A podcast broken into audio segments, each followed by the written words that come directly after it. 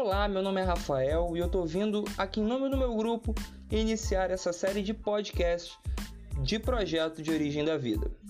Eu vou começar falando sobre os níveis de organização biológica, que é um assunto extremamente necessário e muito fascinante de aprender.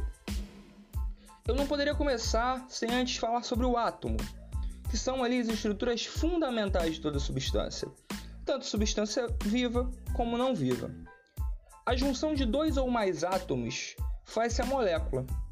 Um exemplo básico é a molécula de H2O, que vai ser formada pela junção de um átomo de hidrogênio com um átomo de oxigênio.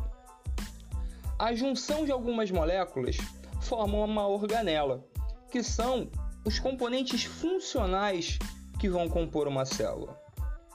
Depois disso, eu tenho a formação da célula, que vai ser dividida ali entre célula procariótica e célula eucariótica. A célula procariótica é aquela célula mais simples, sem muitos componentes, sem o seu sem um núcleo envolto em, em uma membrana. Então seus componentes ficam ali meio soltos, vamos colocar assim. Já a célula eucariótica é aquela célula mais robusta, aquela célula mais complexa, com inúmeros componentes. As células procarióticas vão ser encontradas mais ali nas bactérias e nas arqueobactérias, enquanto isso as eucarióticas, além, vão estar também nos fungos, animais e vegetais. A junção de células forma o tecido. E a gente conhece né, o tecido muscular, tecido nervoso, conjuntivo e o epitelial. Essa vai ser a sua divisão. A junção de alguns tecidos forma um órgão, e a junção de órgãos forma um sistema.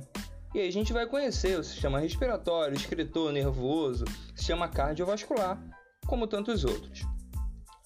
Sendo assim, nós vamos formar um organismo, que vai ser um indivíduo constituído por uma ou mais células. Depois disso, eu formo uma população, que vai consistir num grupo de indivíduos do mesmo tipo de organismo ou espécie.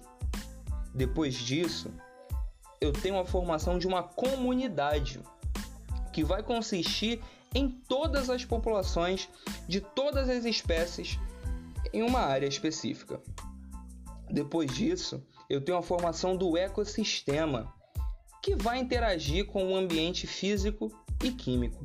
E para fechar, eu tenho a formação da biosfera, que vai abranger todas as regiões continentais, oceânicas e a atmosfera, sendo constituída por diversos ecossistemas.